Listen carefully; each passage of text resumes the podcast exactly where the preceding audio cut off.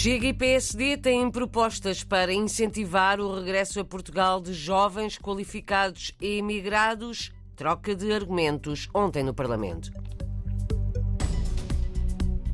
Quantos são os agricultores e floricultores de origem portuguesa nos Altos Mirandinos, na Venezuela? O levantamento está a ser feito. Até agora foram identificadas 300 famílias.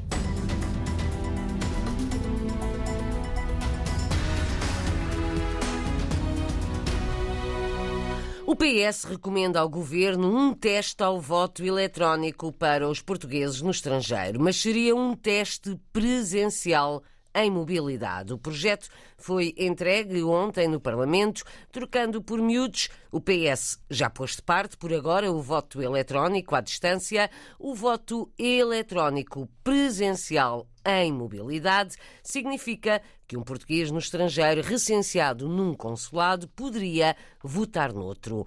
Isto se os cadernos eleitorais estiverem digitalizados. Este vai ser um dos temas em debate daqui a pouco no programa Câmara dos Representantes, a recomendação do PS ao Governo sobre o voto eletrónico em mobilidade, também as propostas de alteração da lei que regula o Conselho das Comunidades Portuguesas. Ontem o PS entregou o seu projeto que se junta ao do PSD. Temas que vão ser desenvolvidos depois das notícias das sete da tarde aqui na RDP Internacional, com a jornalista Paula Machado e os deputados eleitos pela imigração Paulo Pisco do PS e Malode Abreu do PSD.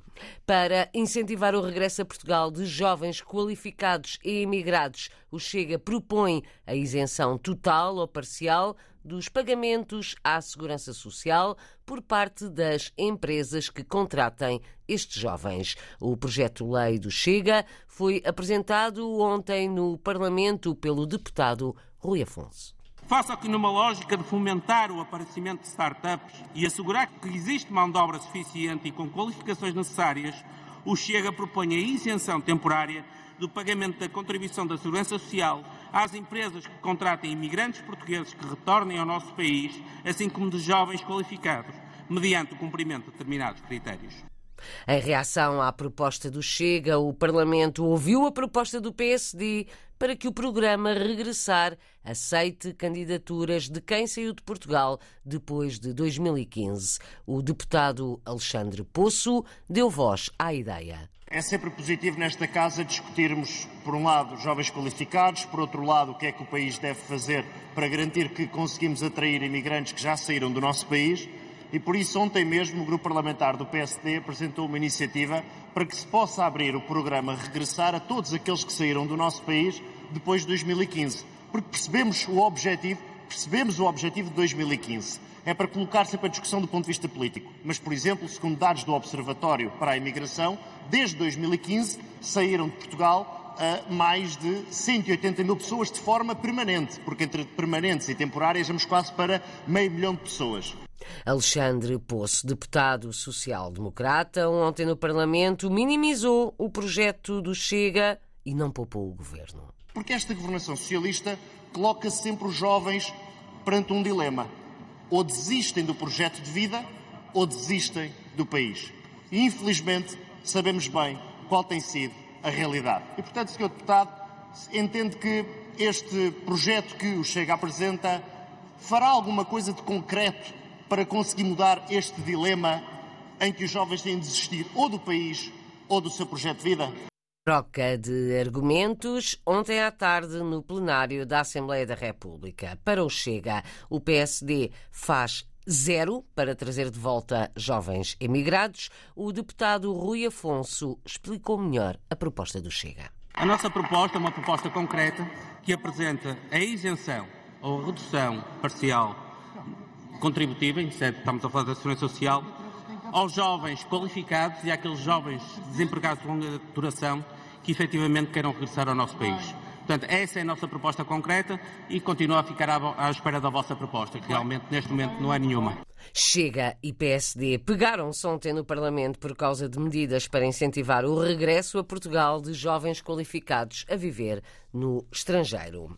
A Câmara dos Produtores Agrícolas dos Altos Mirandinos na Venezuela está a fazer o mapeamento dos agricultores e floricultores de origem portuguesa. Até agora foram identificadas 300 famílias portuguesas e luso-venezuelanas a trabalhar nestes setores. O levantamento conta com o apoio do Cônsulo Honorário de Portugal em Los Teques. João Pedro Gonçalves anuncia que até agora foram identificadas 300 famílias, correspondem a mais de mil pessoas. Na parte agrícola, há 300 famílias, famílias são mil e tal pessoas, mas até agora 300 famílias que já passaram neste censo. E aqui no nosso consulado honorário, são mais de 30 mil portugueses e fizemos atendimento a mais de 15 mil pessoas.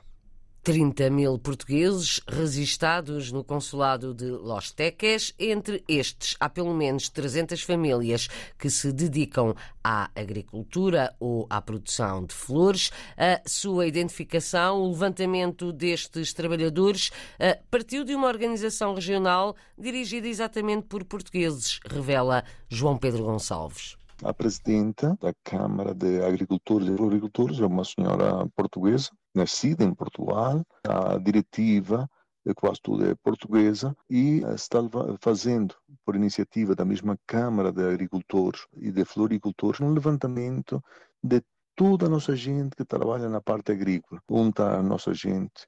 Onde estão os luxos descendentes? Que necessidades? E então começamos com esse levantamento.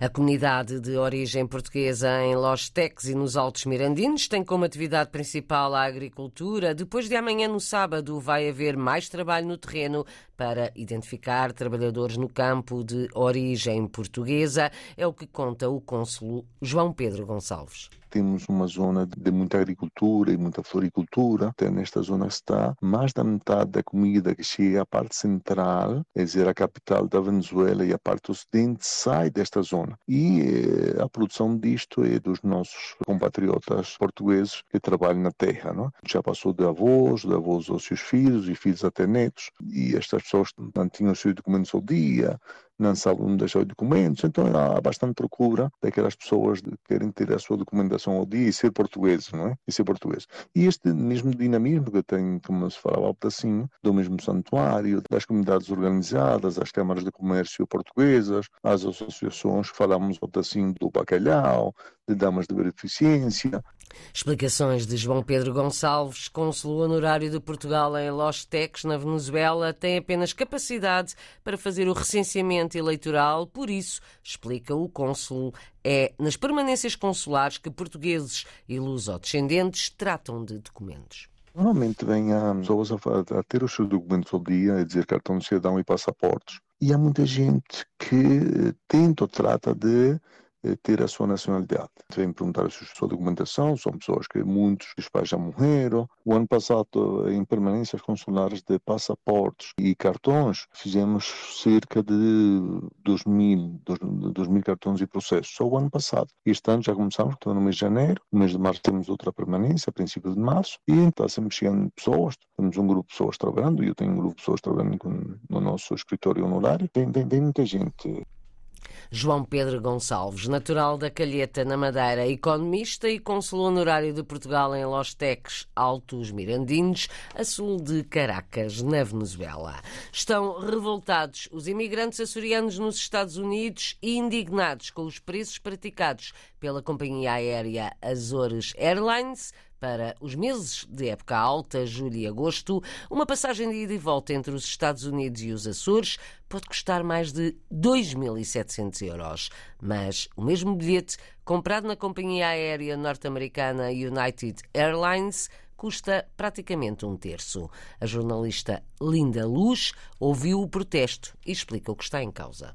São preços nunca antes praticados pela Azores Airlines, dizem imigrantes nos Estados Unidos. Valores que desmotivam na hora de comprar bilhete. Um exemplo esclarecedor. Um voo direto Boston-Ponta Delgada com partida a 1 de agosto e regresso a 14 custa 2.500 euros. Se a saída for de Nova York, comprada na Azores Airlines para a mesma data, a passagem custa 2.760 euros. Mas se os açorianos optarem por voar na concorrência, na companhia companhia norte-americana United Airlines saindo de Nova York nos mesmos dias. O valor cai para bem menos de metade. O custo nem chega aos 1.010 euros, uma diferença de 1.750 euros. Uma situação nunca antes vista, diz Francisco Rezendes, imigrante e diretor do Portuguese Times. Época alta, que nós chamamos julho e agosto, com os preços elevados com preços que nunca uh, antes praticados. Nunca vi uh, uma passagem superior a 2 mil dólares tarifa básica, não estou a falar tarifa executiva. No mês de setembro, quando formos marcar, uh, estava a 850 e qualquer coisa. Para a altura de Natal estava, subiu ligeiramente para 1.120 dólares, o que se compreende. Agora, esta semana fomos alertados para uma tarifa de 2.367 dólares e já está em 2.731 dólares. Para o imigrante, este preço tem um nome. Isto é inconcebível, isto, isto é um insulto a, a, aos açorianos desta região. Francisco Rezende salienta que o objetivo não é censurar a companhia aérea e reforça a mudança positiva da Azores Airlines nos últimos anos, mas mesmo assim lamenta as decisões do Departamento Comercial. Preços nunca vistos para açorianos nos Estados Unidos, os preços que estão a ser aplicados pela Azores Airlines para os voos no verão.